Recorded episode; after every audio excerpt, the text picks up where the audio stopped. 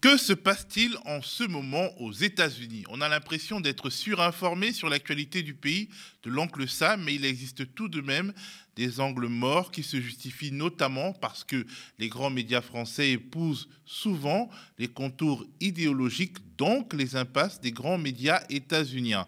C'est ainsi que l'affaire dite Pentagone Leaks a été assez peu évoquée dans l'Hexagone, alors qu'elle nous en dit beaucoup sur la guerre en Ukraine et sur le fonctionnement de la grande presse américaine.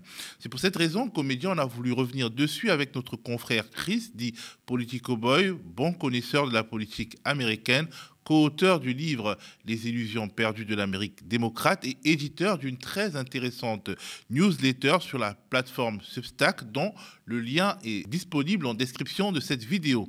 On en profite pour évoquer avec lui un autre sujet. Les États-Unis vont-ils conduire l'économie mondiale dans une sorte de catastrophe à la fois monumentale et absurde? En tout cas, la presse américaine évoque de plus en plus sérieusement le risque d'un défaut de paiement de l'État américain qui pourrait déboucher sur une crise financière d'ampleur mondiale. Bonjour Chris. Bonjour, merci de me recevoir. Cela fait un peu plus d'un mois qu'une fuite massive de documents confidentiels américains est partie de la plateforme Discord. On regarde un petit magnéto qui pose un peu le contexte de départ. Le gouvernement américain refuse pour l'heure d'authentifier les documents qui ont fuité. Mais devant les journalistes, le porte-parole de la sécurité nationale peine à cacher son embarras. Nous ne pouvons pas nous prononcer sur la véracité de ces documents à ce stade. Nous étudions la question. Le département de la Défense mène l'enquête pour étudier la question. Nous ne savons pas qui est derrière cela, ni le motif, et nous ne savons pas ce qu'il pourrait y avoir d'autre. Des dizaines de documents, dont certains classés top secret, sont apparus pour la première fois sur Discord, une plateforme de messagerie utilisée par les joueurs en ligne, début mars. D'autres ont circulé sur des réseaux sociaux, tels que 4chan et la messagerie russe Telegram. Alors Chris, on sait que ces fuites proviennent de Discord et des réseaux sociaux, mais que sait-on de plus sur leur origine? Eh bien, c'est d'abord un, officier ou plutôt un simple soldat d'une base euh, aérienne militaire états-unienne qui a donc diffusé ça sur des réseaux sociaux. Donc, tu disais Discord, donc c'était des forums avec des gens qui jouent aux jeux vidéo. Et il semblerait, on n'a pas sa version à lui, donc il faut être un peu euh, euh, prudent sur les conclusions, mais il semblerait qu'il faisait surtout ça pour se mettre en valeur, euh, acquérir un certain statut dans, sur ces, forums, mais aussi il avait cette volonté, semble-t-il, d'après les, gens qui étaient sur ce forum, d'informer ses, amis, en fait, son cercle à lui, et c'était pas du tout une fuite de type Edward Snowden ou Wikileaks, où là, c'est quelqu'un qui est vraiment euh, dans une dynamique, euh, dans un, projet de vraiment d'informer le grand public. Là, c'était plus un truc euh, dans un cercle un peu semi-privé et qui a échappé, en, fait, qui a fuité sur tous les réseaux ensuite. Donc la personne a été arrêtée. c'est un, jeune homme, 21 hein, ans, qui est plutôt un, fan d'armes à feu, qui semble être empreint d'une idéologie d'extrême droite. Donc pas du tout le profil typique du lanceur d'alerte humaniste qui, cherche vraiment à, éclairer le monde, mais plutôt quelqu'un qui voulait informer son cercle et euh, se mettre en, avant avec les documents qu'il transmettait surtout en, prenant des photos avec son téléphone et ensuite en les uploadant, donc en les, en les téléchargeant sur le, sur le forum. Alors, que nous apprennent ces fuites, ces documents euh, qui sont sortis? Il y, a beaucoup de choses dedans et tout n'a pas encore été exploité par la presse. Il y a en gros, euh, selon le Washington Post, euh, environ 200 à 300 pages ou 200 à 300 documents. C'est surtout des, euh, soit des présentations PowerPoint, donc des choses comme ça qui, sont présentées dans les cercles de décideurs aux États-Unis, le, ministère de la Défense, le renseignement. Et c'est aussi des rapports, des condensés de rapports, souvent top secret, justement à la, qui sont destinés en général à un, haut responsable, de, que ce soit du ministère de la Défense, du ministère des Affaires étrangères ou euh, du renseignement. Et donc, il y, a plein de sujets qui sont abordés, mais euh, le sujet qui revient le plus souvent, c'est euh, la guerre en Ukraine. Mais il y a aussi des, choses sur la diplomatie au Moyen-Orient, en Asie, donc différents, la Chine et Taïwan, avec des, informations comme ça aussi intéressantes. Mais vraiment, le cœur, c'est l'Ukraine avec à la fois des rapports d'espionnage ou, des, analyses euh, des, agences de renseignement qui vont proposer une lecture à, partir de leurs informations, euh, ou alors il faut aussi des, choses très précises comme euh, il y avait les, positions de l'armée ukrainienne à un moment donné. Donc c'est ça qui a vraiment stressé le, Pentagone. C'était des détails très précis, même si c'était un petit peu périmé puisque ça est sorti quelques semaines après. Mais donc il y avait, il y avait comme ça des choses à la fois de la réflexion stratégique et des éléments très concrets militaires. et qu'est-ce qu'on sait, euh, qu'est-ce qui est nouveau euh, dans tout cet amas d'informations? Qu'est-ce qui, euh, disons, nous éclaire? Alors, il y, a différentes choses qui, permettent d'avoir un regard un peu différent sur le conflit ukrainien de, ce, que l'administration Biden et puis de, manière générale les, médias occidentaux tendent à, propager ou à diffuser. Donc le, premier point, c'est peut-être euh, le, pessimisme des agences de renseignement américaines quant à la capacité de l'armée ukrainienne à réaliser une contre-offensive vraiment euh, euh, décisive. Donc il y a cette idée que la contre-offensive dont on parle depuis des mois, qui devrait arriver cet été et, dont il est question au, G7, là où il était question, euh, il y a un doute des, renseignements américains sur la, capacité de l'Ukraine à vraiment euh, obtenir des gains territoriaux significatifs. Et ils sont plutôt à évoquer un conflit qui va s'enliser, où il n'y a pas vraiment de, sortie claire. Donc ça, ça, nuance un peu l'idée qu'on arrive au bout et que l'Ukraine va remporter une victoire décisive. Donc il y a aussi le, côté euh, coût de la guerre. donc on, on a les dernières estimations, enfin estimation relativement récente des pertes russes qui sont, euh, qui sont très élevées, et en particulier les unités d'élite. Donc ça, montre vraiment euh, à quel point l'armée russe a été décimée par cette guerre et, a perdu beaucoup de capacités. Mais on a aussi, euh, et ça c'est nouveau, c'est les pertes ukrainiennes, et donc qui sont plus élevées que ce qui avait été jusqu'à présent reconnu par, par Kiev. On parle de euh, environ, alors il y, a des fourchettes, donc là je vais donner des, moyennes, mais c'est plutôt autour de 17 000 personnes qui seraient soldats, donc c'est en plus bien sûr de toutes les pertes civiles, de toutes les horreurs qui a pu se passer. Donc 17 000 euh, soldats et 130 euh, 000 qui auraient été mis hors de combat. Donc ça contre 200 000 pour les Russes hors de combat et, 40 000 tués à peu près. Donc ça veut dire qu'il y a quand même un coût militaire ukrainien plus élevé que ce qu'on peut imaginer.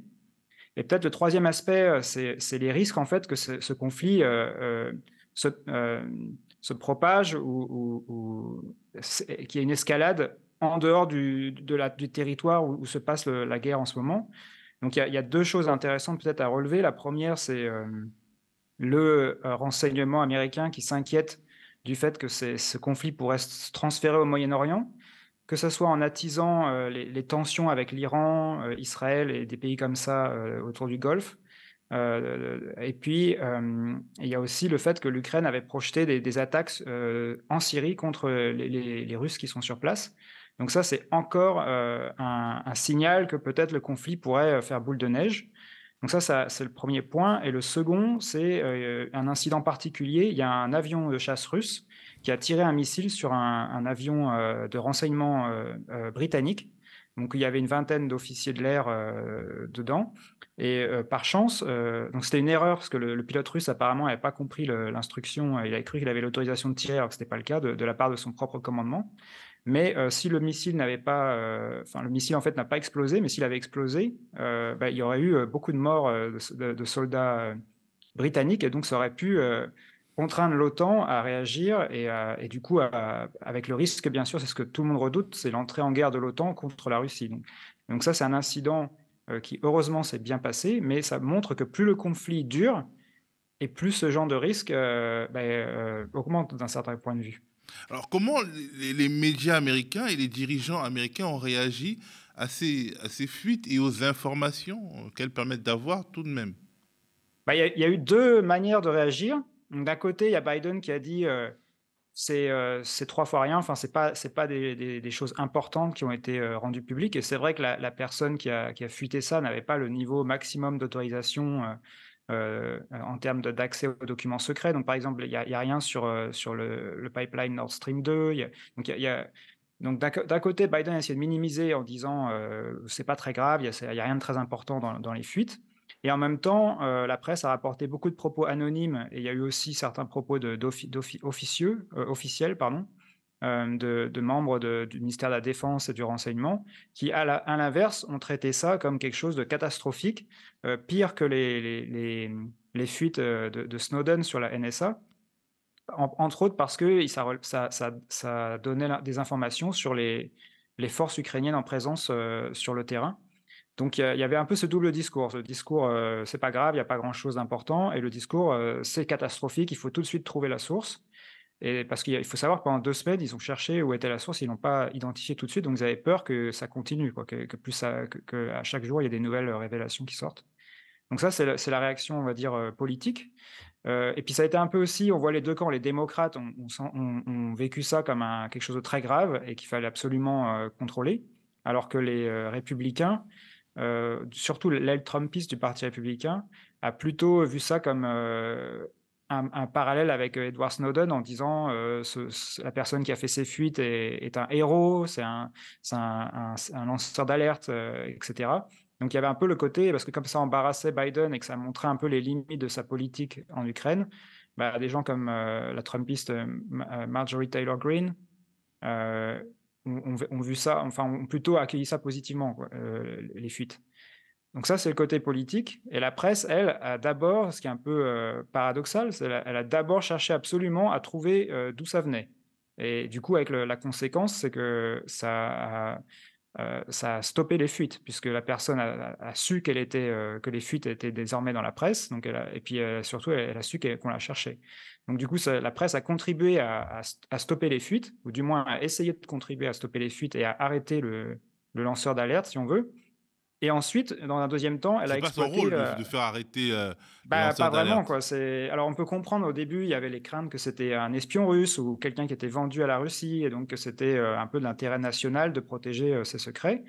donc ça, mais c'est vrai que si, cette personne avait contacté le New York Times en disant, écoutez, j'ai tous ces, documents à vous transmettre, a priori, le New York Times aurait dit très bien, on vous protège et puis on va exploiter les documents. Donc là, ils ont plutôt été à essayer de trouver le plus vite possible l'origine de la fuite. Et une fois qu'ils ont, que cette personne a été arrêtée, là, ils ont commencé à exploiter les documents et, à, faire des articles sur le contenu. Et, justement, qu'est-ce qu'il en ressort? Est-ce qu'ils euh, arrivent aux conclusions du style, ben, en fait, il faut arriver à la paix pour euh, que les escalades qui ont, pu être possibles n'arrivent pas? Ou alors le discours, disons, pro, comment dire, maximaliste, pro guerre euh, continue d'être euh, tenue. Comment Il n'y a, pas euh, vraiment de, ouais, il a pas vraiment de changement de, de, de, changement de ligne, de, prise de conscience, mais on voit qu'il y a quand même un regard plus critique. Par exemple, il y a tout un article du Washington Post qui, qui raconte que Zelensky, qui selon Washington Post a en public un peu l'attitude de quelqu'un de très, de très mesuré, de très stoïque, il utilise le mot stoïque, pour gérer la guerre mais qui en privé sera en fait quelqu'un de très euh, aventureux qui, euh, qui, qui, pousse pour euh, prendre des risques. alors j'ai plus les termes exacts qu'ils utilisent, mais c'est du, en gros qui, quand on voit quand il est en privé dans, dans, ses, dans les cercles de décision, il est beaucoup plus audacieux, c'est ça, et, et puis agressif, si on peut dire, dans, dans ses, dans ses positions. Donc, en, partie, il aurait évoqué l'idée de, de, faire sauter un, un, oléoduc, qui, donc le principal oléoduc qui alimente la Hongrie en pétrole. Et il aurait dit, bah, tant pis si ça détruit euh, l'industrie euh, hongroise. Et de la même manière, il voulait euh, que l'armée ukrainienne s'empare de villes russes pour en fait se servir de, la population un peu comme otage. Pas au sens on les prend en otage, mais au sens comme ils occuperaient du, du, terrain russe, ça leur permettrait de mieux négocier après avec Poutine la paix, parce que du coup les Russes seraient eux aussi en situation donc d'avoir de pouvoir faire un échange quoi.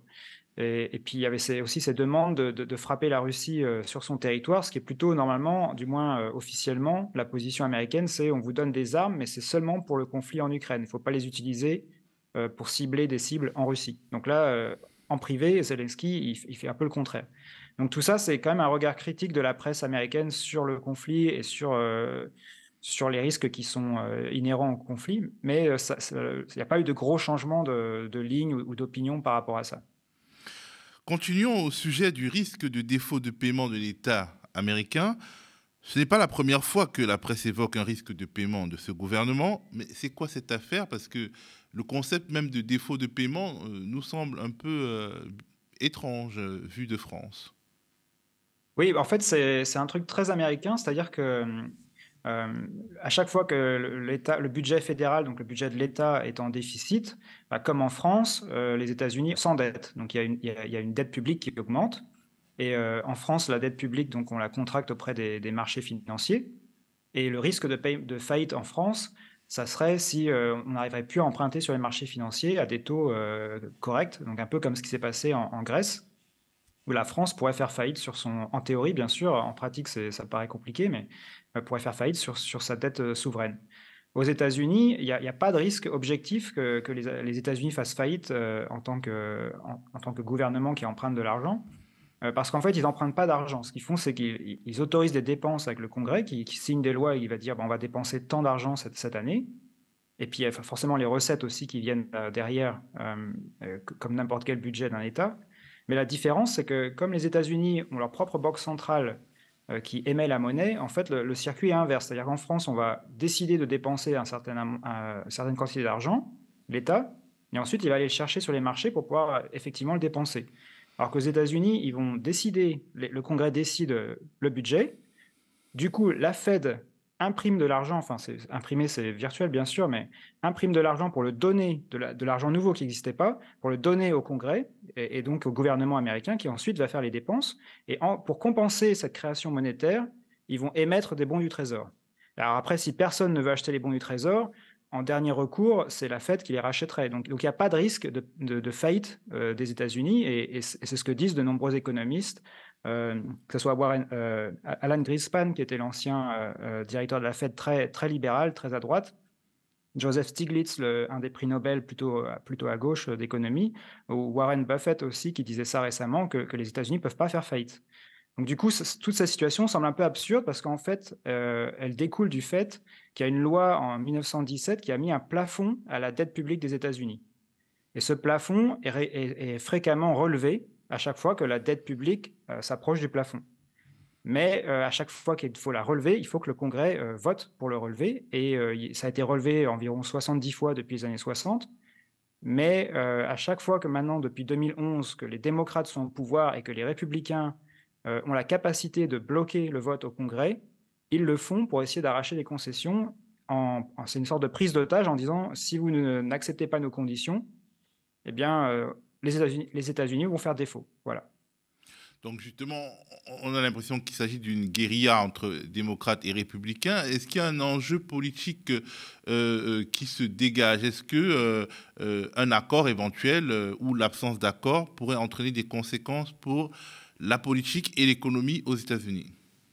Ouais, donc déjà, euh, l'absence d'accord, personne ne sait exactement ce qui se passerait, mais concrètement, les États-Unis pourraient plus payer euh, à la fois euh, les dettes, donc les intérêts sur les fameux bons du Trésor, et puis aussi, ils pourraient plus payer les salaires des, militaires, des, fonctionnaires, etc., etc.